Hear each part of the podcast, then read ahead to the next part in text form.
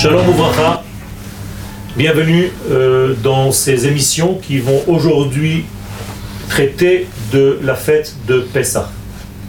Avant de rentrer dans le niveau, j'allais dire intime de la fête, il faut comprendre que Pessah a un côté national.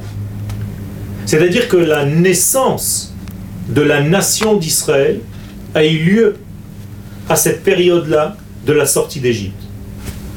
Il y a une nouveauté donc dans le monde lorsque le peuple d'Israël apparaît parmi les nations du monde. Ce peuple d'Israël apporte avec lui quelque chose de nouveau. Le Rav nous dit que la sortie d'Égypte a été le printemps de l'humanité tout entière. Pourquoi? Parce qu'en réalité, le peuple d'Israël a apporté avec lui, lorsqu'il est apparu dans ce monde, un message de l'au-delà.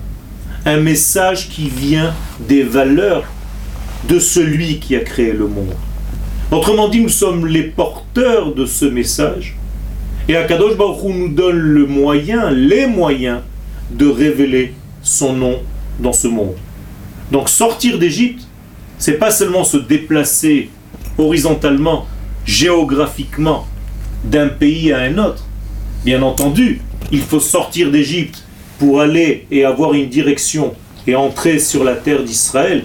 C'est là en réalité toute la fabrication, j'allais dire, de cette nation et de ce message important qu'elle doit apporter à l'humanité. Mais plus que cela, sortir d'Égypte, c'est montrer que l'humanité est capable de dépasser le contexte pessimiste dans lequel cette nation, ce monde, cet univers peut sombrer. Avec des mots simples, si Israël un jour a pu sortir d'Égypte, c'est que nous pouvons sortir, nous pouvons nous en sortir de toutes les situations difficiles de ce monde. Donc ce printemps-là est un modèle, le peuple d'Israël est le modèle de la libération